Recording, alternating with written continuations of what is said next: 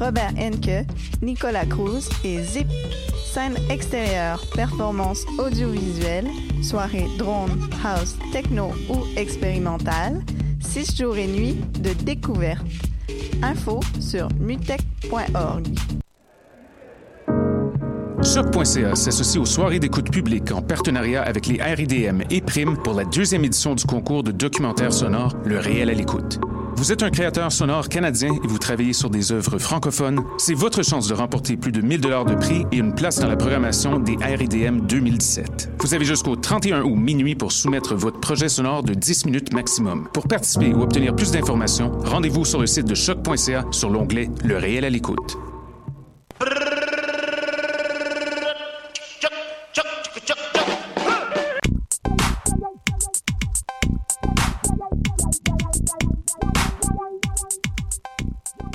Bonsoir, bonsoir, bienvenue à Pop en stock. Je m'appelle Hélène Lorrain et ce soir, c'est Pop 143.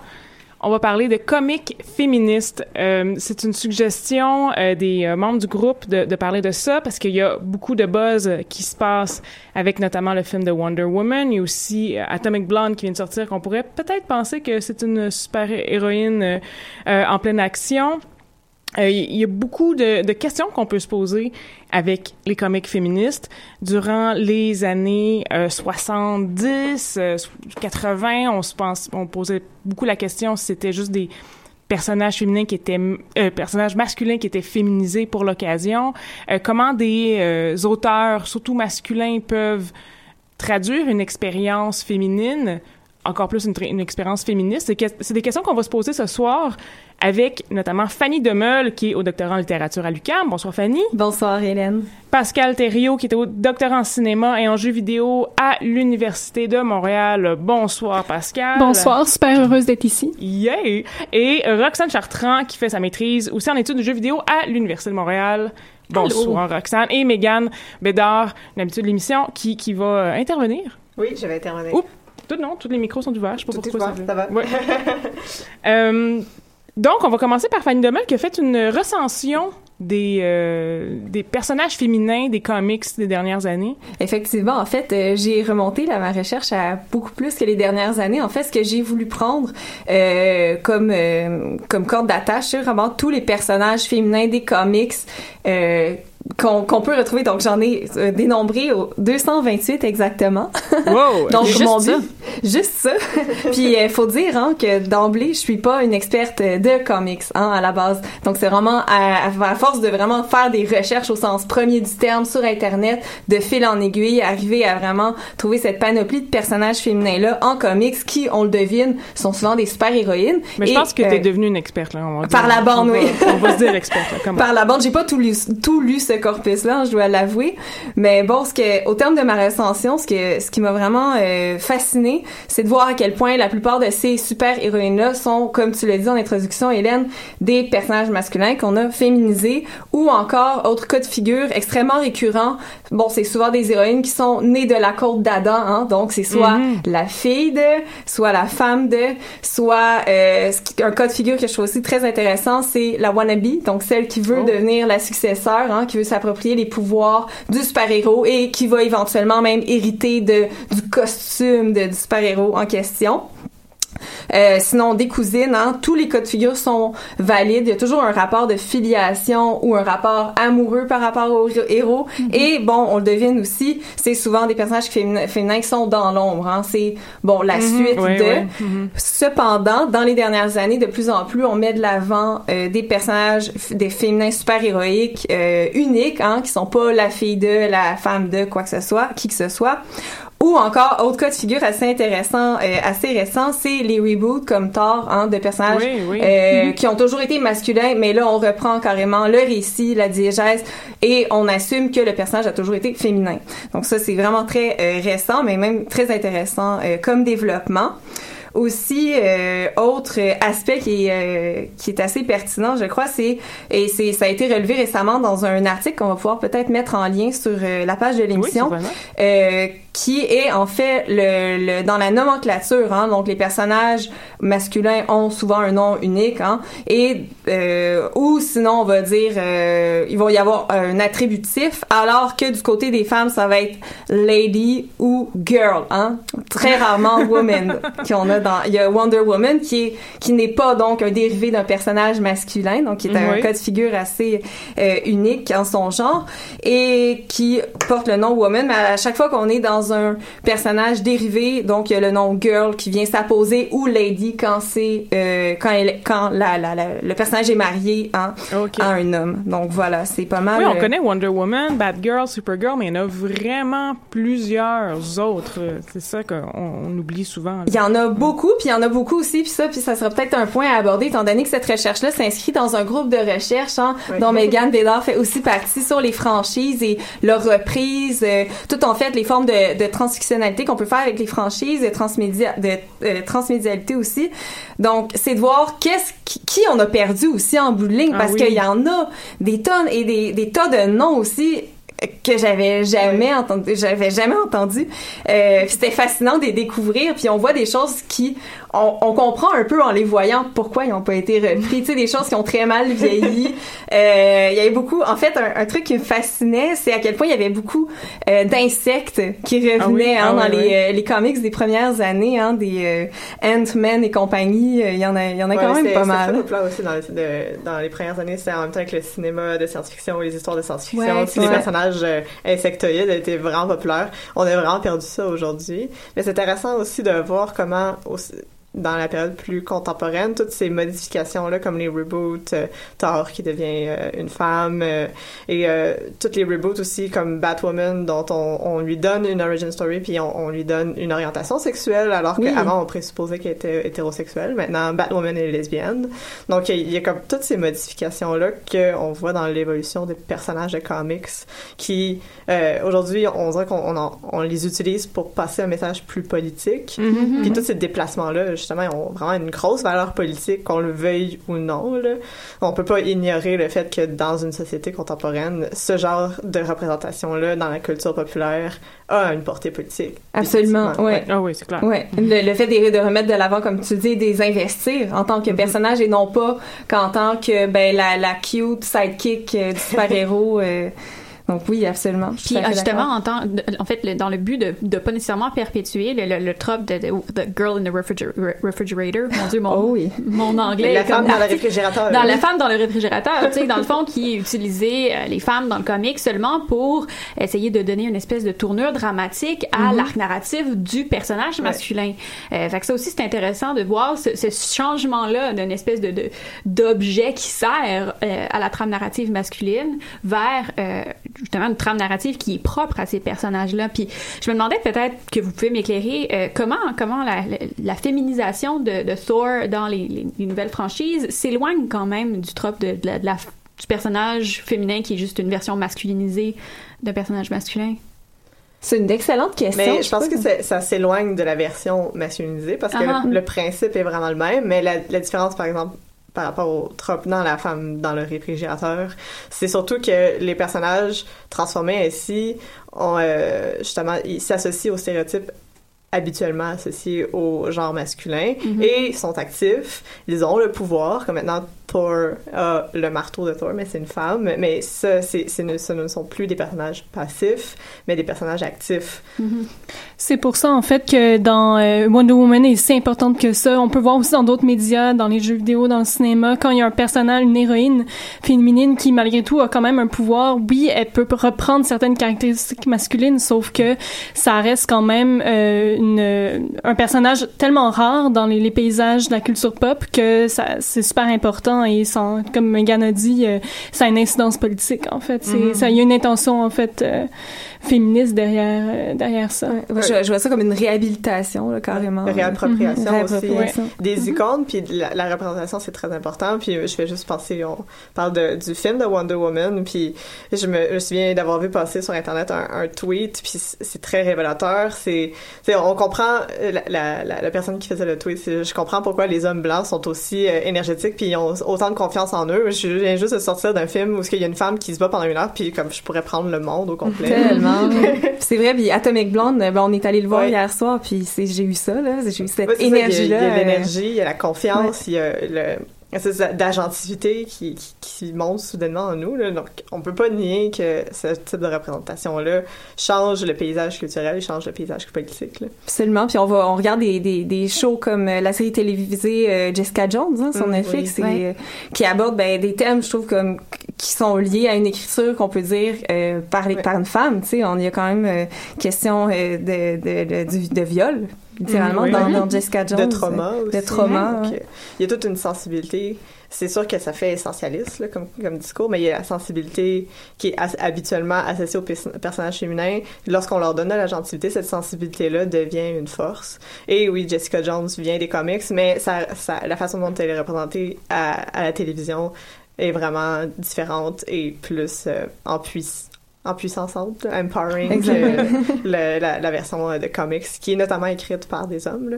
Donc, euh, les Oui, ça, là. Ouais. Ça, c'est une question, justement. Le, le- qui réalise, qui écrit les comics? Est-ce que euh, dans ta recension, tu as aussi regardé qui écrivait les comics, Fanny? C'est euh, presque entièrement des hommes. Ouais. Mhm. Une grande majorité là j'ai pas j'ai pas, encore fait de sortie de statistiques ni de graphiques là à partir de mes données mais euh, de visou je pourrais dire 95 là, C'est quand même récent que les femmes euh, investissent justement l'espace des comics qui était, on, on va pas se le cacher, presque exclusivement masculin. Mais en Ouais. fait, l'espace mainstream plutôt, parce que il y, y a quand même eu, euh, j'en connais pas tant, mais il y a quand même eu une scène de comics plus underground Oui. euh, fait par des femmes aussi. Oui, oui, oui. Mais oui, la scène plus mainstream, euh, c'était juste euh, un petit stress. Ouais, des, important, des, oui. euh, des, des grandes compagnies, là, Marvel, DC, euh, Mhm. Exact. Dark Horse et compagnie. Là. Ouais. Mais oui, c'est ça, la question se pose, là, qui, euh, qui écrit. euh, on, on- on le voit aussi dans les représentations des comics. Le discours est pas, est pas pareil lorsqu'il y a un personnage féminin écrit par une femme ou un personnage féminin écrit par un homme. Il y a, il y a des choses qui changent. Absolument. Ouais. Je parlais un petit peu plus tôt euh, de la série Odyssey, qui est en fait une espèce de, de version gender flipped de l'Odyssée d'Homère, OK. euh, qui est absolument formidable. On en parlait tantôt avec Fanny. C'est c'est c'est quelque chose de, de beau à regarder. C'est presque, tu sais, c'est à voir littéralement Absolument, c'est une espèce de version psychédélique dans l'espace de l'Odyssée d'Homère. Est-ce que ça a été fait récemment? Ça a été fait récemment, euh, je te dirais. euh, peut-être 2000 oh, entre 2012 2014 Oh, ok, ouais, oui, chose dans ces récent. eaux là, Ouais, ouais, ouais. Fait que c'est- c'est super récent. Puis, euh, ce qui arrive, c'est que c'est c'est uniquement des personnages féminins. En fait, tous les hommes ont été, euh, ont été éliminés euh, par Zeus. c'est un qui voulait pas- panthéon féminin Exactement. euh, Zeus, qui est une femme, en fait, dans, dans, dans Odyssey, voulait pas que, euh, que les femmes puissent se reproduire et avoir des enfants parce que, euh, parce qu'elle voulait pas que, euh, justement, un enfant de Zeus puisse la tuer, elle également. Donc, elle élimine tous les hommes. euh, et euh, il y, a, il y a cette espèce d'idée-là que c'est seulement des personnages féminins et des Sebex, là, c'est des espèces de, de, de- d'hybrides hommes-femmes, mais qui peuvent pas se reproduire, qui sont aussi dans cet univers-là. Mais ça paraît que c'est écrit par des hommes quand tu le lis. Ok. Euh, c'est qu'il y a, c'est- c'est- il y a une espèce de, de je pourrais dire une espèce de rage très très typiquement masculine qui est investie dans ces personnages féminins là que, que j'ai trouvé un peu dénué de sensibilité euh, Ben, je sais pas ce que t'en penses par rapport à ça, Roxane, mais je lisais, j'avais l'impression de, de voir une bande d'Am- d'Amazon dépeinte par des hommes, comme Oui. on aurait pu en voir, comme dans l'imaginaire de la Grèce antique, tu sais, un peu, euh, ouais, un peu effrayante, disons, ou euh, un peu antagonisante. Je sais pas comment vraiment l'exprimer, mais ouais. C'est antagonisante, je pense que c'est vraiment euh, c'est vraiment le, le, le mot Odyssea qui est la, la, la protagoniste du premier du premier opus.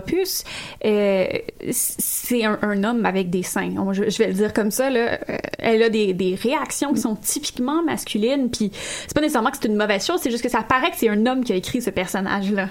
Euh, puis c'est aussi euh, c'est très très sexualisé et pas que ce soit une mauvaise chose non plus. Mais je pense qu'il y a une manière de faire des personnages féminins qui vivent leur sexualité pas de manière masculine également. Et je pense à des comics comme Bleach Planet puis Rat Queen dont je vais parler un peu plus tard qui font ça super bien. Euh, pour moi, c'était pas vraiment le cas dans Odyssey. Ça- Est-ce que ça- c'est plus comme objectifié? parce que c'est plus? Ouais, objectifié. ça. Euh, Puis ça enlève rien à- à- aux illustrations qui sont absolument formidables. fait ça n'a aucun sens, c'est époustouflant. Euh, mais ça paraît que c'est objectifiant comme regard, ça paraît que la sexualité est objectifiée. Euh, Il y, a- a- y a quelque chose qui me dérange. Puis Je pense pas que les, je pense pas personnellement que des hommes ne peuvent pas écrire des personnages féminins comme il faut. Je pense pas que les hommes peuvent pas écrire des comics féministes non plus. Je Un- pense Un exemple, ce serait George R. R. Martin et ses personnages féminins qui sont absolument euh, Ouais. pleins de complexes, euh, qui sont complexes et complets. Ils sont très incarnés. Ouais. et Ouais, qui, et qui qui est touchant. ouvertement féministe aussi, là. George Martin. Euh, C'est pas impossible. Non, c'est ça. Puis je pense aussi à, à Paper Girls dont Pascal va parler tantôt. On a des personnages féminins qui sont des jeunes filles qui sont absolument fascinantes, mais qui ont été aussi écrites par des hommes. Donc il y a des possibilités, mais je pense que on- on- ça se lit, ça se voit. euh, quand c'est écrit par des hommes. C'est pas nécessairement une mauvaise chose, euh, mais je pense que c'est quand même C'est visible. un autre point de vue qu'on a eu souvent et là c'est le fun d'avoir aussi les points de vue euh, des femmes. Exactement.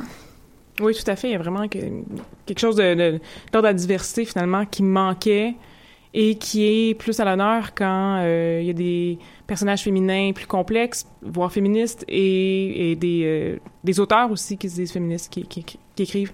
Est-ce que il y avait d'autres choses intéressantes dans, le, dans la recension des personnages? Pour moi, ça va pour l'instant, mais peut-être qu'il y a des choses qui vont me revenir, euh, des petites remarques en cours de route. Je laisserai peut-être la parole. Oui, on va parler, en fait... Pascal, euh, tu veux parler de Paper Girls, si je me trompe pas. Oui, en fait, euh, ben en fait, je suis assez nouvelle dans la, la, la, la scène de comics, si on veut. C'est Roxane ici présente qui m'a initiée à Rat Queens il y a, il y a quelques mois. Euh, puis euh, Megan, en fait, aussi avait conseillé Paper Girls. Donc, euh, suite à leur suggestion, j'ai j'ai commencé à lire ça, puis j'ai vraiment vraiment aimé Paper Girls en fait donc euh, je voulais en parler aujourd'hui euh, en fait Paper Girls c'est euh, un comic qui euh, par euh, Brian Bognan je, je prononce probablement mal. Vaughn. Vaughn merci c'est ça mais C'est Euh, difficile, ces mots-là. oui, c'est ça. Qui a, euh, ben, en fait, qui a travaillé sur le, le, la, la, la- les bandes dessinées de Buffy. Il a fait Ex Machina aussi, à ne pas confondre avec le film. Il a fait la, la série Saga aussi. Ouais. C'est vraiment bon, ce Ouais, gars. ouais, j'ai, comme en fait, j'ai, lu le premier, ça fait très longtemps quand je travaillais dans une librairie, puis j'ai pas, euh, j'ai pas donné suite Ça- encore, ça mais oui. peine. Il est, sur ma, il est sur ma table de chevet, Ouais. Saga, Ok, là, il est bon. dans mon... Puis euh, le, dernier, euh, le dernier trade paperback a gagné le, le prix, euh, j'ai oublié c'est quoi, le prix Eisner, ça se peut-tu? Donc, Ah. euh, puis ça a l'air que c'est comme la- la- l'apogée de la série en ce moment, là, fait que ça vaut la peine Ok. de continuer. Ah, cool. Donc, euh, Paper Girls, en fait, est une série euh, qui, qui a commencé en octobre 2015 avec euh, 15 numéros euh, divisés en trois volumes. Le, le volume 3 est sorti, je pense, aujourd'hui. Donc, euh, j'ai pas le temps... euh, Aujourd'hui la aujourd'hui Aujourd'hui ou le Excusez. 9 août, je sais plus trop. Donc, Ouais, non, non, c'est ça, c'est ouais, genre ok. soit aujourd'hui, soit la semaine Ouais, prochaine. c'est ça. Donc, euh, publié par Image Comics. Et en fait, à la sortie, on comparait Paper Girl à- au film Stand By Me, euh, qui rencontre War of the Worlds. Donc, c'est en fait, c'est euh, un peu, c'est de la science-fiction, un mix de science- de science-fiction, de mystère, de rite initiatique aussi. Mais j'ajouterais même qu'on peut voir des parallèles à Stranger Things, par exemple, euh, que justement avec une ambiance similaire, avec les, des références des années 80. euh, un peu aussi, on peut même penser au film de Goonies, qui, qui, qui a, qui a des, des, des parallèles, en fait, avec le, le Paper Girls. Donc, en fait, Paper Girls, comme- ça, ça commence en Halloween, le, le, le lendemain de l'Halloween 98, euh, 88, pardon. Euh, près de Cleveland, une petite ville en Ohio.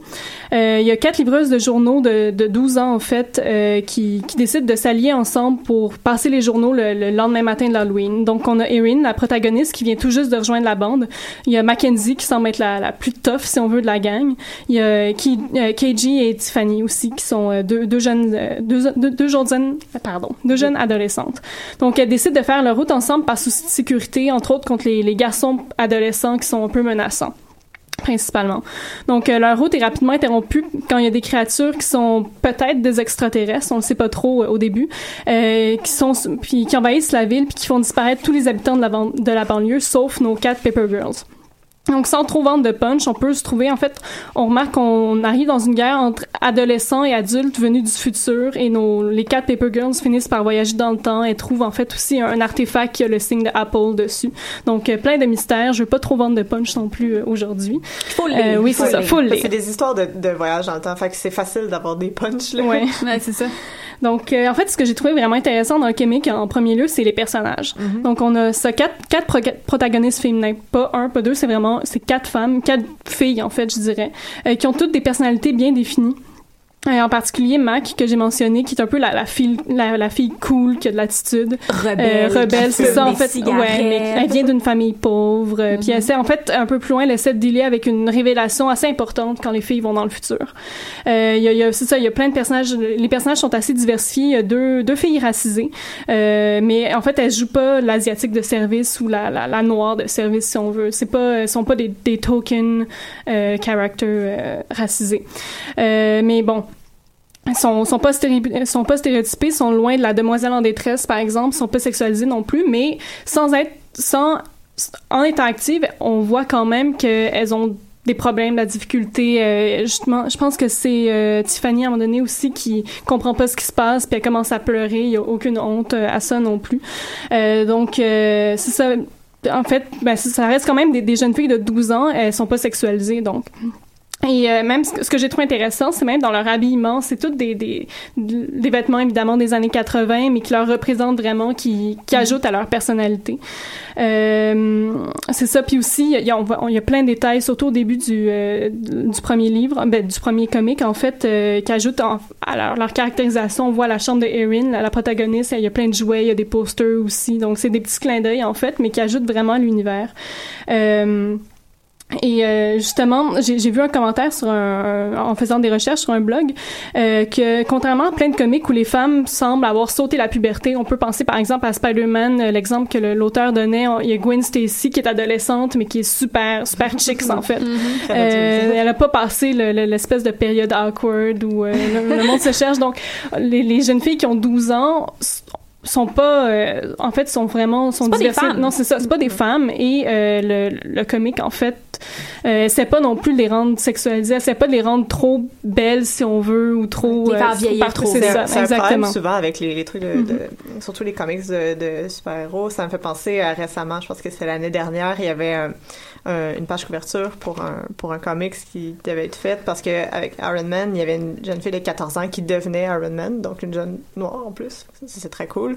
Puis il y avait un, un artiste qui est très reconnu, je me souviens plus de son nom, pour euh, ses, euh, ses images très sexualisantes et euh, de femmes très musclées qui avait fait la couverture, puis ça l'avait été refusé parce qu'il avait sexualisé une jeune fille de, je pense qu'elle avait 14 ans dans le, dans le que ça, c'était comme, il y avait il y a déjà des dérives là-dessus. Fait que c'est fun de voir au moins un, un comics qui, qui fait pas ça, puis qui, qui, qui va un petit peu plus vers euh, justement la personnalité des personnages. Parce que ce qui est intéressant avec celui, avec Paper Girls, c'est que puis, puis je pense à- en général, c'est que dans Paper Girls, la sexualisation ou l'idée d'une de donner une sexualité à ces jeunes filles-là est même pas présente. C'est pas c'est pas un sujet qui, est- qui est abordé, en tout cas pas pas pour le moment. En passant, le, le troisième volume sort le 8 ou Ah, euh, juste pour précision. mais euh, c'est pas c'est pas abordé. Peut-être que ça va être abordé dans le futur, mais c'est pas c'est même pas en question. Y Ils pas- sont, dans une crise spatio-temporelle en fait donc Il y ils a- ont, y ils pas vraiment le temps c'est ça on essaie de, de sauver sauver l'univers. Euh, fait que y a- en, en essayant de comprendre ce qui se passe parce que même dans le tome 2 elles sont encore en train de se demander qu'est-ce qui arrive qui sont les méchants qui sont les gentils en fait aussi Euh, donc euh, oui continue Non, non, c'est ça. Donc, il n'y a même pas la question de peut-être sexualiser ces personnages-là parce que c'est des jeunes filles de 12 ans. Tu sais, il- C'est rafraîchissant pour une fois. Et c'est C'est comme- vraiment C'est vraiment rafraîchissant. horrible à dire en ce moment. C'est- C'est ouais. rafraîchissant qu'on sexualise pas des jeunes filles de 12 ans. yeah boy. Ah, mon Dieu, que ça fait mal au cœur. Hein? Mais non, c'est ça. Moi, c'est quelque chose que j'ai apprécié de Pepper Girls, que ça soit que je me sois même pas posé la question pendant que je le lisais. Alors qu'en général, je pense que c'est quelque chose qui nous saute au visage un peu, qui me, qui, Ouais. qui- qu'on nous impose un peu de, de connaître la sexualité des personnages. Mais Image Oui, Comic vrai. est vraiment. Je sais qu'il y a eu déjà eu quelques années une émission Pop en stock sur Image. Fait que si- je vous invite à aller l'écouter euh, si jamais vous voulez en, en, en- en comprendre plus sur cette maison d'édition là mais euh, est vraiment à l'avant-garde justement dans la production de contenu comme Bitchmanette, Pepper Girls euh, euh, moi j'ai lu je pense que Lumberjane aussi c'est Lumberjane, c'est Image aussi. Ouais, c'est ça, dans Image. Comics. Donc, euh, il y a vraiment toute une collection de, de comics qui se veut plus progressiste et moins euh, ancré dans les stéréotypes. C'est super rafraîchissant. Image, euh, Image, c'est aussi eux qui font Odyssey, je pense. Je pense que c'était ça un petit peu mon. En fait, c'est- c'est drôle, tu sais, quand je magasine des, des comics, je suis allée l'autre jour, puis je regarde un peu si c'est Image. Puis je sais que il y a des grandes chances que ce soit plaisant comme Ah ouais. lecture. Fait que ça, ça aussi, c'est vraiment cool d'avoir une espèce de, de- pas de valeur sûre nécessairement, mais tu sais, de, de- d'aiguillage. De, OK, je sais qu'en prenant un, un, un comic de Image, Ouais. je sais que ça va être peut-être un petit peu plus proche de, de ce que je veux voir Puis on sait représenter. que Marvel aussi a pris le tournant plus progressiste, parce qu'au début, ça, ça, ça coûtait un peu pour leur vente, mais récemment, ils ont repris les devants euh, par, par rapport à leur euh, compétiteur principal, le DC Comics, que eux, ils ont pas décidé, ils ont décidé de garder, de rester plus conservateurs à leur marché Mm. habituel, alors que Marvel a essayé de, justement des, des nouveaux, des nouvelles affaires comme euh, avec le Iron Man, avec Thor, avec la nouvelle Miss Marvel, qui est Kamala Khan, donc une jeune adolescente musulmane, qui est, c'est vraiment très bon, là, je vous le conseille. Fait que eux autres, ils ont pris des risques et ça l'a payé au final parce que ça a attiré justement un, un nouveau marché qui était peut-être pas avant intéressé aux comics à s'intéresser à ça et ça les, les, les clients donc ceux qui lisaient déjà des comics de Marvel sont initiés à un discours qui est plus progressiste moins stéréotypé là. donc euh, il y a juste des avantages à ça Juste Oui, des avantages politiques, sociaux, économiques. Dans euh, Paper Girls, euh, je vois que c'est euh, Vaughn ici qui euh, je, suis sur le site web, je regarde ça. Et est-ce que Vaughn dans ses dans Saga notamment, je me rappelle d'avoir déjà vu, je pense, euh, j'ai lu quelques pages de Saga à une certaine époque. Est-ce que est-ce que Saga comme était féministe, est-ce a comme une une, une tradition lui-même euh, d'écriture féministe ou c'est pas mais je, je sais pas si c'est dans les préoccupations principales de Brian Kevan peut-être là je le connais pas j'ai pas lu d'article ou selon de- son ouais, selon ses discours disons. Ouais, c'est ça, mais définitivement, il y a, y a- y a une volonté d'avoir des personnages intéressants, Mhm. first. Moi, je- on, on compare souvent Saga à ça, ça, Game of Thrones dans l'espace, fait que oui, nécessairement, il va y avoir des, des personnages féminins très, très intéressants qui vont sortir de ça, mais c'est pas, il y a pas juste Brian Kevan non plus qui travaille là-dessus, il y a d'autres personnes, notamment pour les illustrations. Donc, euh, qu'il faut pas oublier que un comic, c'est pas que de la narration, donc il y a toute une équipe et surtout les illustrations jouent euh, beaucoup aussi sur le discours puis la façon dont on, fait les pages. Donc euh, tu parlais de Odyssey tantôt qui donc il il y a quelque chose de vraiment propre au médium de la bande dessinée qui ressort de ces comics-là, là, et aussi avec Bitch Planet. C'est euh, ça que dont, dont je voulais parler peut-être Ouais. tantôt, mais peut-être que ça vaut la peine qu'on en parle maintenant parce que Ouais. dans Bitch Planet, il y a euh, la représentation, en tout cas dans le second volume. En fait, la représentation des corps féminins a été volontairement designée par euh, l'auteur qui est Kelly Sue DeConnick, puis l'artiste qui est Valentine DeLandro. Ça a été volontairement dessiné de manière à ce qu'on ne sexualise pas les corps féminins. C'est quelque chose que j'ai trouvé absolument formidable parce que bon, Bitch Planet, je faut quand même que aussi de Image Comics. qui est aussi de Image Comics. Honnêtement, euh, Image Comics, comme je dis, c'est ma valeur sûre, mais euh, Bitch Planet, euh, en, en gros, gros résumé très rapide, c'est un peu une espèce euh, de euh, gladiateur dans l'espace sur une espèce de, de colonie, mais ça fait prison. un peu Ouais. mon dieu, j'ai oublié le nom euh, la série sur Netflix. Orange is the New. Black. Ouais, c'est Orange Dans is the. New Black dans l'espace avec des gladiateurs, genre. Fait que c'est assez euh, spécial et donc étant donné qu'on est dans un- un- une prison, un milieu carcéral intersidéral, euh, nécessairement à un certain point, on va voir les femmes qui sont dans la douche, qui euh, vont faire des tests médicaux. Et donc, euh, l'important pour les, auteurs, euh, c'était justement de ne pas montrer ces... En fait, de voir les corps comme quelque chose de normal. et non pas quelque corps. chose comme des corps. Et non Euh, pas comme des objets et non pas sexuels. comme des objets sexuels. Et un, un truc qui est encore plus intéressant, c'est que dans euh, le second opus, le second TP de Bitch Planet, on se rend compte que en fait il y a une seconde, euh, une seconde prison sur la Bitch Planet qui est en fait réservée aux, aux gens qui ont commis une offense grave, qui est celle de ne pas se conformer au genre qui leur est assigné à la naissance. Oh. Et donc, il y a une prison en entier qui est dédiée aux personnages qui sont des femmes trans. Euh, et quand ils ont dessiné, euh, en fait, la, la première fois où on voit les femmes trans dans cette prison-là, ils sont en- en- avant leur, euh, leur rendez-vous médicaux où on voit très bien leur corps, ils sont dans une espèce de vestiaire et on voit tous ces personnages-là. Et ce que moi j'ai trouvé absolument formidable puis qui m'a vraiment touchée, c'est euh, et de un, ils ont engagé des, des consultantes pour euh, pour s'assurer que la représentation des personnages trans était euh, adéquate et respectueuse. Et euh, ils ont dessiné les, les, les corps, les corps féminin et non pas un seul corps féminin. Ce que j'ai trouvé vraiment intéressant. Donc, on voit des personnages qui n'ont pas eu de chirurgie, des personnages qui sont sur la théorie- thérapie hormonale, des personnages qui ont eu des chirurgies de changement de sexe. Puis, c'est pas important, c'est pas l'avant-plan. Euh, on, on, on voit pas ça comme quelque chose qui, qui est normalisant ou qui est uniformisant. tu sais. On représente la diversité des corps féminins et ça, j'ai trouvé ça absolument formidable. Euh, c'est un peu là où je voulais en venir avec. euh, Ouais, c'est ça, mais le, le, le, le médium de la bande dessinée permet ça. Ça permet de montrer des choses, mais sans avoir les commenter. Tandis que, par exemple, dans, dans un médium plus narratif, comme le roman, euh, si on veut décrire, il faut commenter souvent en même temps.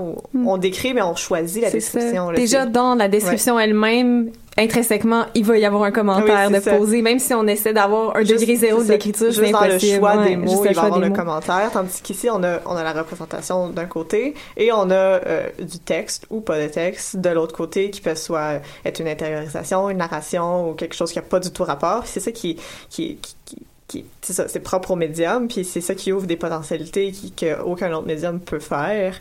Et le comics féministe euh, joue là-dessus, ça c'est sûr et certain. c'est ça qui est très très intéressant, surtout dans Bitch Planet aussi. euh, Il y a euh, il y a des publicités dans les dans les dans les comics donc des fausses publicités créées qui ressemblent beaucoup à, à des publicités qu'on voit dans les dans les petits euh, les feuillets d'habitude. Surtout des vieilles publicités. Puis tu ça joue un peu là-dessus. Je sais que toi Roxane la première fois que tu l'as lu t'avais comme passé par dessus t'as fait comment une autre pub. Ben, c'est ça, la première fois que j'ai lu Bitch Planet, la première pub, j'ai juste vu, puis j'ai fait comme, ah, tu sais, il y a toujours, euh, il y avait toujours des espèces d'affaires, genre des mail-in, tu sais, envoyer un chèque de 3 dollars, puis on va vous envoyer une cochonnerie. euh, fait que là, j'ai- j'ai vu ça, il y a vraiment ce format-là, puis j'ai fait comme, euh, puis là, je suis passée à l'autre, euh, l'autre partie. Puis là, quand je suis arrivée à l'autre d'après, j'ai vu une espèce de, de, de pub qui, en fait, avait le même nom qui était dans, dans la première pub. Là, je me dis, oh mon Dieu, il y a quelque chose là. Puis, dans le fond, tu te rends compte que ces pubs-là, c'est, en fait les, les gens dans la prison qui se parlent entre elles. Il y a des messages codés. euh, Puis c'est aussi des, des, des fausses publicités. Il y a aussi des parce fausses que pubs. L'univers de Bitch Planet, c'est dans un univers euh, dystopique où, euh, en fait, c'est dystopique, mais ça ressemble un peu à l'univers maintenant, c'est vraiment inquiétant. mais euh, c'est ça. C'est euh, fictionnel, mais pas tant. le- justement, le, le- le- Un peu comme la euh, masculinité puis Tale. Oh, le, oui. le- le paternalisme a pris beaucoup plus de place et vraiment plus euh, Exacerbé. exacerbé, mais prend, euh, il y a beaucoup de contrôle sur les femmes. Les femmes peuvent rien faire. Ils peuvent pas sortir seules. Ils peuvent pas avoir de travail autre que ce qu'on peut leur assigner. Donc, euh, c'est vraiment plus resserré là-dessus. En Fait c'est c'est un peu, le respect des rôles genrés des années 60 à peu près, et, et en fait, c'est c'est le mot de la loi. Donc, si tu ne respectes pas le rôle genré qui correspond aux années 60, donc comme tu disais, là, en fait, tu respectes ton mari, tu vas pas au travail, tu restes à la maison. Sur le- les vêtements. euh, Les la vêtements. façon Tu dois dont on être belle, tu dois prendre soin ouais. de toi aussi. Exactement. Toutes les injonctions. ouais. En fait, tu dois être mince Ouais. pour les yeux Faut- de l'homme. attrayante. C'est ça. Euh, puis quand tu respectes pas toute cette, cette, cette panoplie de règles-là assignées au genre féminin, euh, tu es considéré comme étant non-compliant et. Envoyé euh, au, je me souviens plus du, du nom qui donne l'avant-poste auxiliaire, le, le- le Auxiliary Compliance Outpost, mais qui est appelé, appelé par la population le bitch planet parce que quand t'es ce qu'on on considère comme étant une bitch aujourd'hui, c'est-à-dire quand tu réponds à un homme avec affirmation dans ta voix, euh, t'es considéré comme non-compliant. Donc, on envoie toutes les, toutes les bitches là-bas. Ouais, à, à la prison. Mais c'est ça que ça fait les publicités, on- ça donne une espèce d'autre dimension, une dimension plus réaliste, puis une autre, une profondeur à l'univers de Beach Planet qu'on voit dans les dans les autres cases. Là. Donc puis il y, a- il y a quelque chose de très satirique, c'est vraiment très drôle, mais aussi euh, très satirique, très humour noir là-dedans. Là. Ouais, c'est ça. On regardait un petit peu euh, tantôt dans le second, dans le second opus de, de Beach Planet, il y a une pub, une page en entier qui est en fait du maquillage. euh, le, c'est le misandry makeup, je pense. Ouais, exact. Qui était euh, justement, c'est une page au complet sur, ben, euh, vous vous maquillez pour les hommes, euh, vous vous mettez du eyeliner parce que vous voulez ressembler à des parce que les chats, ben, on le sait tous, c'est féminin. euh, fait y il y, a toute cette idée-là aussi qui vient ajouter à la profondeur de l'univers, parce que Bitch Planet a vraiment clairement un message féministe. Là, je vais pas trop Oui, euh, l'expunch, là. c'est très, très, très, très, très, très Mais si je regarde la, la couverture du premier, c'est carrément euh, une fille, euh, en, en fait l'ombre d'une fille qui fait des fuck you. Ouais. Puis en haut c'est C'est écrit euh, Are you woman enough to survive? C'est pas mal ça. Ce qui est intéressant, je trouve, avec les, euh, les annonces, hein, les publicités, c'est que ça, on dirait que ça ouvre aussi la diégèse, ça inclut la lectrice. Que Ça Même- fait comme une adresse un Oui, peu. oui. Exact. Mais en fait, à la fin aussi de, de Bitch Planet, il y a une série de questions proposées par les, les auteurs, Ah en oui. fait, pour euh, qui, qui donc pour faire réfléchir la, la lectrice, le lecteur, euh, suite à la ça, suite au, à la lecture en fait de Bitch Planet, euh, qui pose des questions sur le féminisme. Là, je, en fait, j'en ai plus pas en tête, mais euh, Roxane. Ben euh, là, je veux dire, dans le premier opus, il y, a- il y, a- il y en a, il y a- il y a beaucoup de questions là. Tu sais, euh, il y, a des, il y a des questions qui, par exemple, demandent est-ce que le setting la, la- la science-fiction permet euh, justement de comprendre un peu mieux les, les- la lutte féministe dans, dans, dans ce contexte-là? Puis on parle un peu plus loin euh, de féminisme intersectionnel, des théories de Kimberly Crenshaw. Donc c'est quelque chose qui est très explicite, non seulement dans la lecture, mais aussi après la lecture. On a un accompagnement au sein de cette réflexion-là euh, que j'ai trouvé particulièrement intéressante. C'est vrai, c'est important de le mentionner. Euh, Est-ce qu'il y en a beaucoup des, de genre de, de post-face comme ça, de post-script à- au comique euh, Euh, en général, il n'y en a Ouais. pas vraiment. En général, il y en a pas, c'est- quand même spécial. Exactement, c'est très. c'est- bon, en fait, moi, j'ai trouvé ça super unique comme, comme démarche. Euh, on, on pose la question qu'est-ce que ça veut dire de, de, de dire que ces femmes-là sont non-compliant? Qu'est-ce que ça veut dire dans le, le- dans le contexte de, de, de la BD Qu'est-ce que ça veut dire aussi? Qu'est-ce que ça pourrait vouloir dire dans notre société actuelle? Il y a cette question-là, tu sais, ça, textuellement ça là. ressemble beaucoup, puis c'est assez premier degré pour que tout le monde, ça ressemble beaucoup à, euh, au, au livre qu'on avait, par exemple, dans les cours de français au secondaire, de « Ah, on a lu le, le livre », puis là, Des pistes de réflexion. Des pistes de réflexion, comme ici, à, à la fin du deuxième volume. C'est comme « Ah, il y a plein de représentations de femmes cis et de femmes trans dans la- le comics. » Puis c'est euh, laquelle vous a le plus marqué et pourquoi? C'est vraiment participatif, c'est vraiment ouais. très participatif puis ça nous permet de ça, ça nous amène ça nous prend par la main pour nous inviter à, à réfléchir à la lecture même si on n'aurait peut-être pas réfléchi on aurait peut-être juste pris ça comme un comics de science-fiction à la base mais le, le, le- l'ouvrage nous invite à réfléchir quand même ce qui arrive très rarement je pense en fait, il y a quand même une certaine volonté d'éducation sur les, les luttes féministes, en Absolument. fait, euh, derrière le de- derrière le comique. Oui, oui, absolument.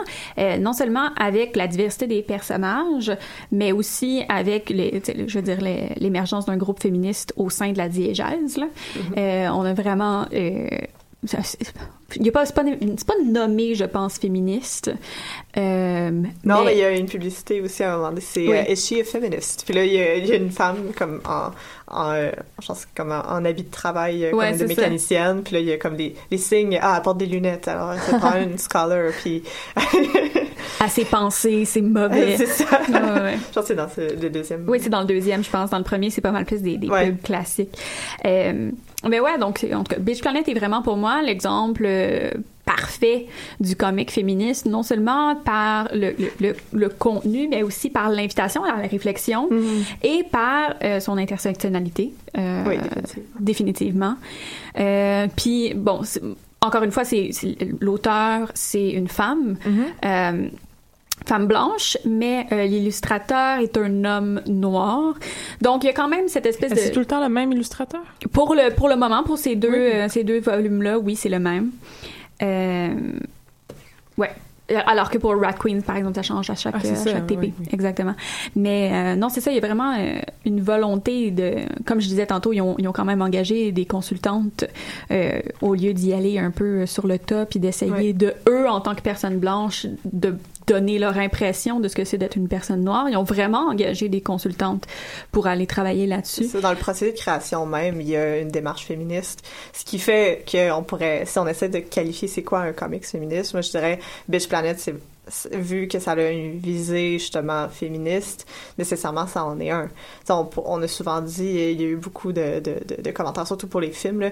ah, mettons, Mad Max, c'est un film féministe, c'est pas un film féministe, Max, Ma- Mad Max, c'est- un film avec des personnages féminins. Mais on peut l'interpréter de manière féministe. Oui, on ça, peut l'interpréter. c'est une question d'interprétation. C'est ça, il y a une question d'interprétation, mais il y a aussi la question de est-ce que c'était euh, est-ce que c'est c'est ça le but du film, je dire. Est-ce que c'est ça la visée des créateurs? C'est certainement pas une volonté féministe didactique qu'on Ouais. peut retrouver, par exemple, dans Beige C'est Planet, sûr peut avoir dans Mad Max. ouais. différents Exactement. niveaux là, mais C'est parce que, euh, tu sais, moi, je vois toujours une espèce de danger quand même à aller dans la question de l'intentionnalité, mais je pense que c'est important dans ce genre de démarche-là d'aller d'aller voir du côté euh, Ouais. de la démarche. il y a pas juste ça, y a euh, ils sont pas dans les trade paperback, mais quand on achète les feuillets euh, à 5 dollars là, il y a à la fin de chacun, il y a une interview avec les auteurs. Oui. Donc qui qui parlent de leur démarche créatrice, qui euh, qui, qui, justement ils, réfléchissent à ce qu'ils font puis ils invitent à réfléchir. Donc il l'intentionnalité là est présente même dans le dans le dans le volume dans l'ouvrage oui puis je pense que je lisais une entrevue avec euh, De Koenig euh, justement qui disait que pour elle ce qui était important euh, afin de faire un comic qui était véritablement féministe c'était de pas représenter uniquement son expérience à elle en tant que femme mm-hmm. puis de pas tomber dans, dans le piège un peu de l'autofiction là et ce qu'elle essayait de faire justement, c'était d'aller, de s'éloigner un peu de la manière dont elle se représenterait dans les comics pour essayer de, d'aller de, chercher une espèce de spectre un peu plus large de ce que c'est d'être une femme. Euh, qu'est-ce que c'est la féminité? Qu'est-ce, que ça fait d'être une, femme qui veut pas nécessairement être féminine? Comment on fait pour s'extirper de ces conventions-là? Euh, Fait qu'il y a toujours eu cette espèce de, volonté-là de sortir justement du, piège de l'autofiction là, euh, pour De ce que, ce que je trouve qui est super intéressant, étant donné que ça se reflète tellement bien euh, dans la manière dont les comics sont, euh, écrits. Mais, en fait, ça m'amène à la question est-ce qu'il y a beaucoup de comics féministes de ce genre-là, du genre de Bitch Planet, parce que euh, c'est en faisant encore une fois des recherches un peu sur Paper Girls, je suis tombée sur euh, une chronique en fait, ben une chronique, une entrée de, blog euh, faite, par une artiste de comics euh, qui justement déplorait qu'il n'y avait pas assez de comics féministes et euh, elle a pas mentionné spécifiquement Bitch Planet dans son article, mais c'était dans les images. Donc je pense qu'elle insinuait que Bitch Planet n'était pas féministe à son goût. bon, pour en fait, j'ai résumé vraiment rapidement, mais en fait l'auteur parlait que les, c'est ça que les comics féministes des plus underground des années 70, il y avait vraiment une, écriture irrévérencieuse, un art riche, des, des revendications sur le corps féminin, euh, quant à la sexualité, à l'avortement par exemple. Euh, donc, il faisait très féministe de deuxième vague évidemment dans les années 70. Euh, donc, il y avait des, ça semblait informatif ou éducatif. Euh, si on va dans les années 90, il y a plutôt une euh, des comics plutôt punk, encore une fois un peu plus underground, qui parlaient beaucoup de identity politics et de de sexualité aussi. Euh, mais en fait, l'auteur déplorait qu'il n'y avait plus cette, euh, cette intensité-là en ce moment dans les comics actuels. Euh, en fait, les comics actuels semblaient moins radicaux qu'à l'époque, moins révoltés. Et on parlait, c'est ça, d'histoires personnelles des auteurs, des, des, femmes, en fait, qui sont racontées soit avec légèreté, avec humour, qui s'insèrent vraiment dans un cadre personnel plutôt que de s'insérer dans une, lutte plus large. Euh, je pense à This One Summer, par exemple, qui traite de, de, de, de fausses couches, entre autres, et aussi, un, un peu, encore une fois, un rite initiatique de jeunes adolescentes et une, une, adolescente qui, qui, comprend finalement que sa mère a subi une fausse couche euh, récemment, ben, il y a un an ou deux, je pense. Euh, donc c'est ça, ces, ces histoires personnelles-là sont quand même racontées avec légèreté plutôt qu'avec colère.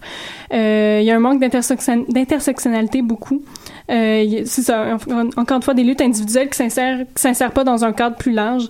Et ça demeure quand même très de, de, de très classe moyenne. L'auteur parlait de du, du comique Not Funny Haha, je pense, dans les années 2010, euh, qui traite d'avortement dans deux milieux différents, donc euh, le, milieu rural, le milieu, mais euh, ben, la ville aussi. Mais ça, ce comique-là prenait pas en compte qu'aux États-Unis, l'avortement reste quand même très difficile d'accès, en particulier pour les femmes qui ont un faible revenu, qui peuvent pas euh, quitter le travail pour une journée ou deux, justement pour ou même aller dans un autre État. Eh, exactement. Mm-hmm. donc, ne pas reconnaître les, les droits à l'avortement, que les droits à l'avortement sont menacés, rend le comique moins politique, moins féministe.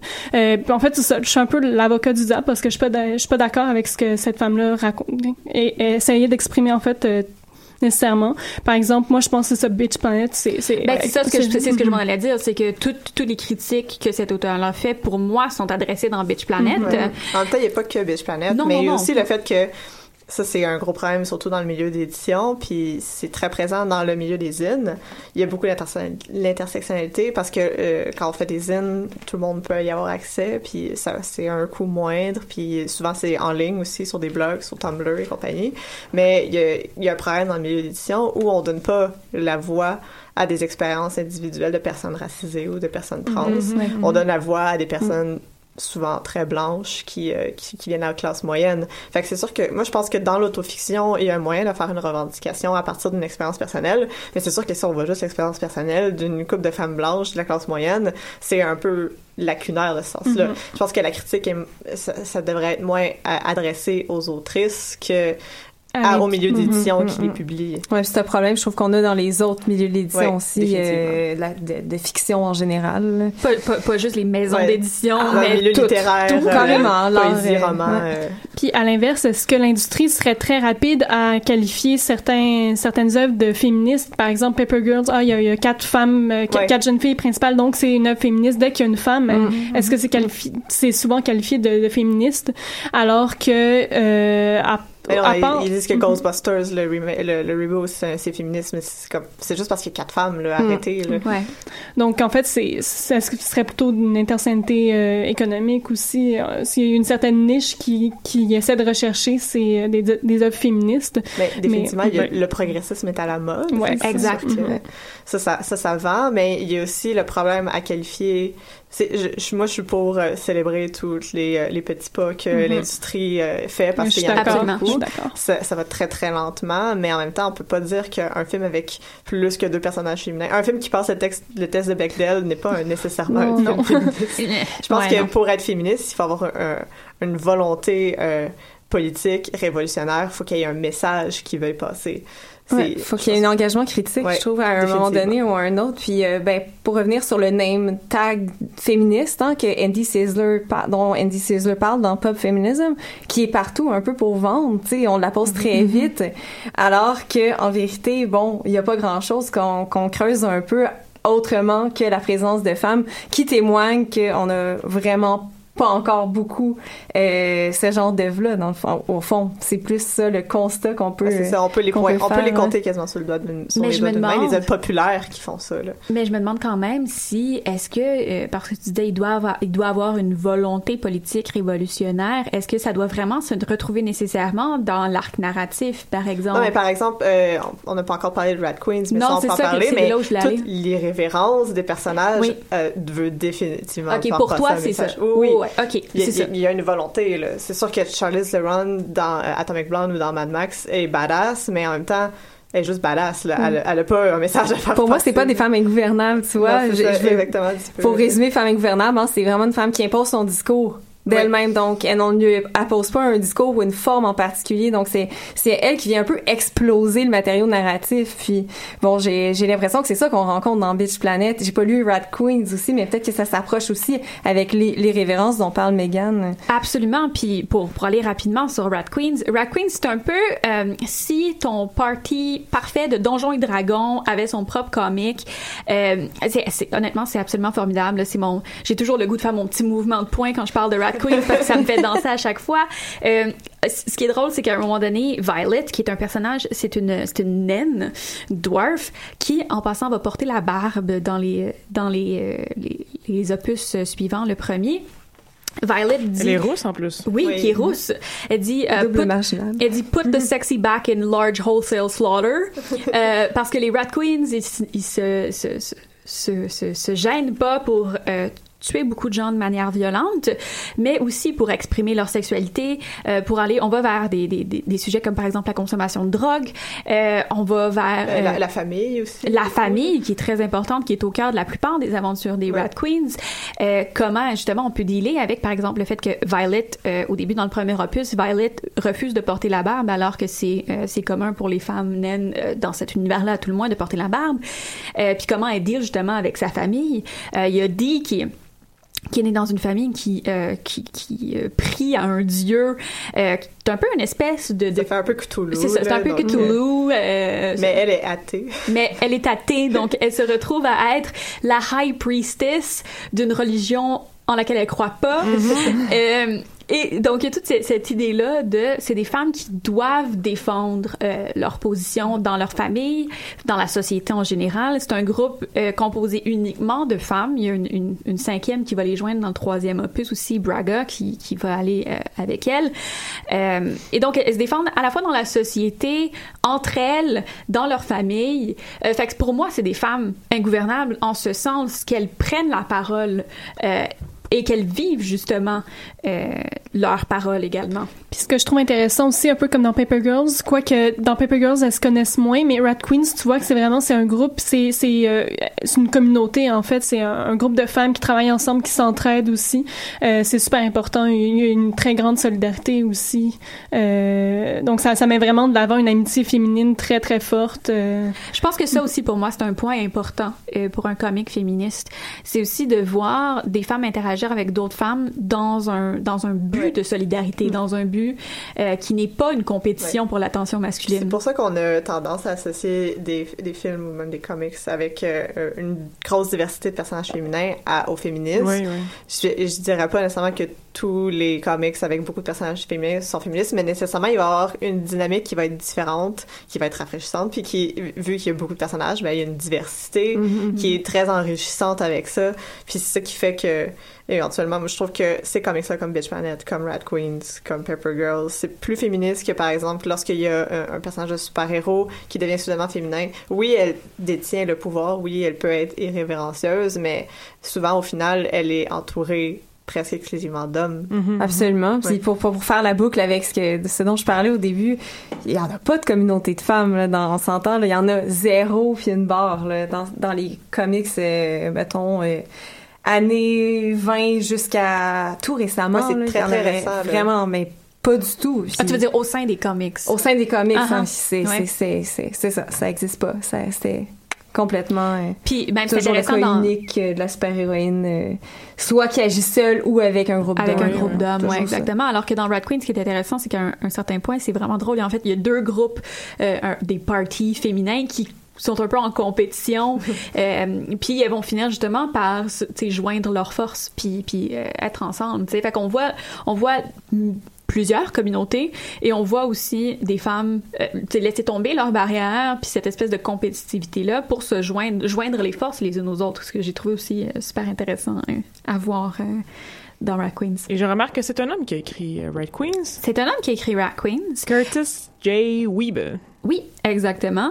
Euh, et euh, en général, ah, peut-être pas dans le premier opus, dans le deuxième et dans le troisième, je crois, euh, c'est quand même des artistes qui sont des femmes, donc peut-être que là, avec la représentation des corps féminins, euh, en fait, c'est un petit peu plus traditionnel, je dirais. Dans... c'est quand même, si, si quand à même pas partir du deuxième sexualisé. opus, c'est une femme qui dessine, c'est quand même drôle que là, elle ait une barbe. là.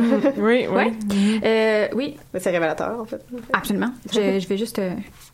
Euh, J'essaie de confirmer, mais je le trouve plus, c'est lequel. Euh, que je vais pas confirmer tout de suite euh, parce que c'est trop long à chercher. Mais, euh, mais en effet, ouais, c'est c'est quand même intéressant de voir que ben, c'est une femme qui a réinvesti cette, cette, euh, cette- en fait, cet attirail euh, de, de visage-là qui est typiquement masculin à une femme et qui a décidé de, de demander au personnage, de demander ou d'imposer au personnage le fait de vivre avec, euh, avec cette, euh, cette Avec une barbe, là. Avec une barbe. Oui, oui, c'est... Complètement rebelle. On n'est pas supposé faire ça, là. Non. Wow. Non. Wow, une femme avec des poils. Je suis vraiment Hey, fascinée juste par une les petite cas de femmes à barbe. Ça, c'est pas juste une petite barbe de 2-3 jours non plus, là. C'est une belle barbe fournie. Ah, elle est puis belle. Puis en plus, je tiens, je, je tiens quand même à, à mentionner ça parce que je trouve que c'est important aussi la diversité corporelle représentée dans dans Rat Queens est aussi intéressante. Euh, bon, naturellement, on a des, on a une naine et un gnome et une espèce de, en fait, pas vraiment une elfe, mais est un peu, euh, Mais c'est un peu comme. un demi-démon là. Ouais. Enfin bref, euh, et bon, elles ont toutes euh, des, des corps différents, euh, sont tous représentés avec énormément de respect. Il y a pas de, il y a pas de gêne euh, justement. Il y a pas, on n'a pas seulement le corps élancé parfait avec euh, avec c'est les, les Avec gros gros seins la puis- taille parfaite. Euh, on a aussi euh, la, la naine est un petit peu, elle a un, un petit euh, pas joufflu là, elle est pas joufflu vraiment là. Ben, Elle a gabarit d'un Gabarit. elle a le gabarit d'un nain. Ah oui, c'est un peu ça. C'est un peu ça la elle constitution d'un nain, right?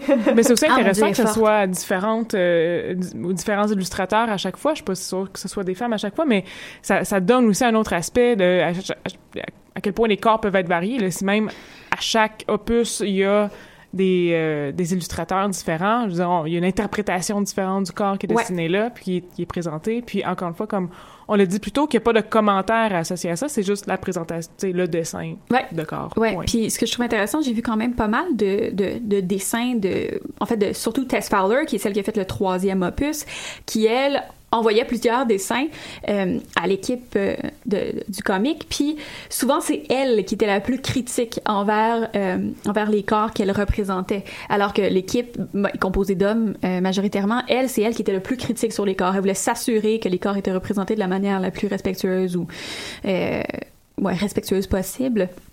Fait que c'est surtout elle qui était super critique sur ses propres dessins, ce que j'ai trouvé quand même intéressant là? D'accord. Est-ce que vous avez des choses à ajouter? Parce que ça- c'est déjà l'heure est déjà terminée, on va euh, laisser un mot de la fin. Lisez des comics féministes? Ben oui, là qu'est-ce qu'on a nommé aujourd'hui On va Ouais. on a nommé Rat Queens, on a nommé Bitch Bitch Planet, Paper Girls.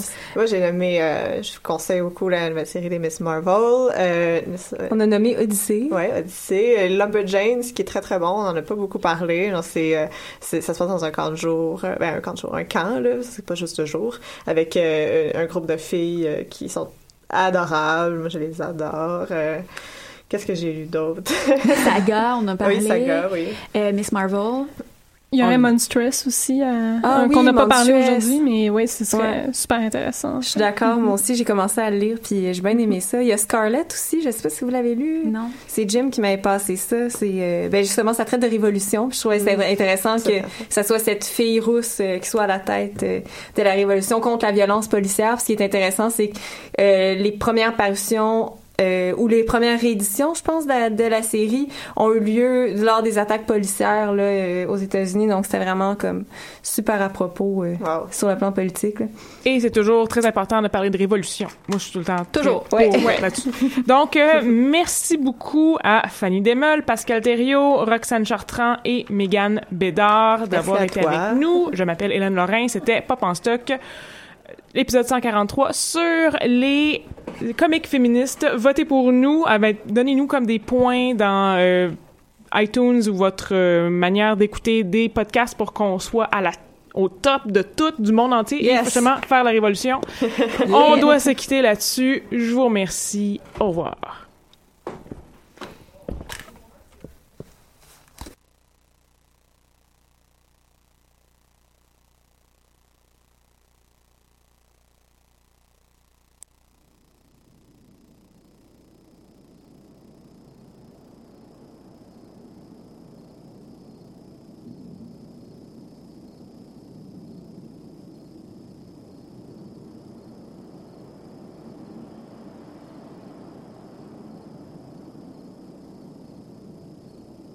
J'ai jamais su comment te remercier d'être là, te dire à quel point tu comptais pour moi.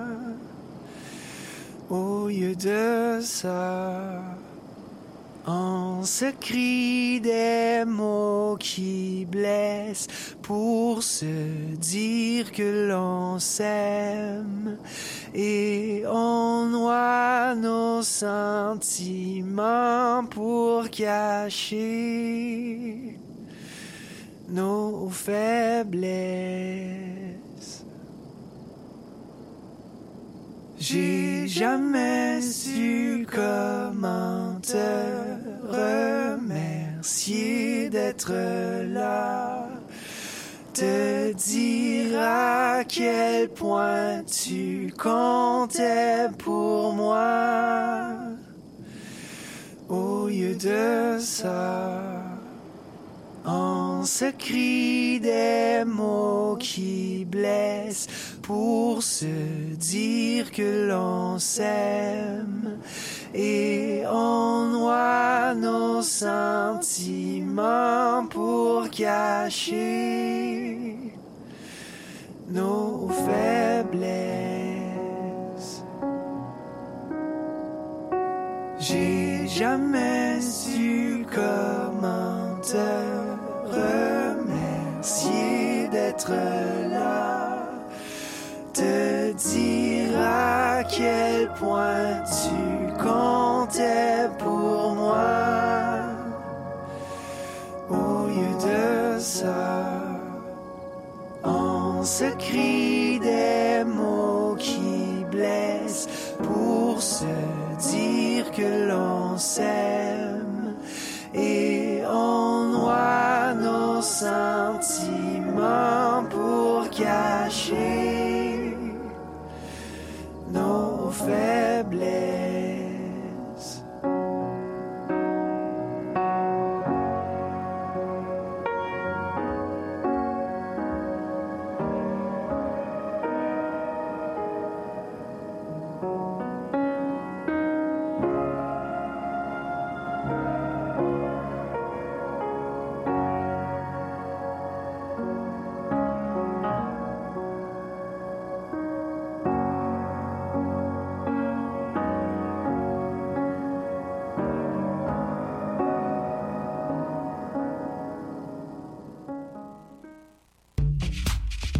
La 18e édition du festival Mutech se tiendra du 22 au 27 août à Montréal avec une centaine d'artistes dont Daphne, Aurora Halal, Surgeon, Robert Henke, Nicolas Cruz et Zip.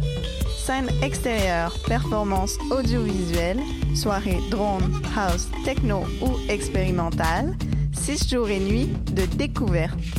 Info sur mutech.org. Choc.ca s'associe aux soirées d'écoute publique en partenariat avec les RIDM et Prime pour la deuxième édition du concours de documentaire sonore Le réel à l'écoute. Vous êtes un créateur sonore canadien et vous travaillez sur des œuvres francophones. C'est votre chance de remporter plus de 1000 dollars de prix et une place dans la programmation des RIDM 2017. Vous avez jusqu'au 31 août minuit pour soumettre votre projet sonore de 10 minutes maximum. Pour participer ou obtenir plus d'informations, rendez-vous sur le site de choc.ca sur l'onglet Le réel à l'écoute. Hey, les shows de ruelle reviennent cette année dans la ruelle Gaboury d'Hochelaga. Le concept est simple. Cinq jeudis soirs avec des shows d'artistes québécois gratuits, de la bonne bouffe et de la bonne bière. Le 29 juin,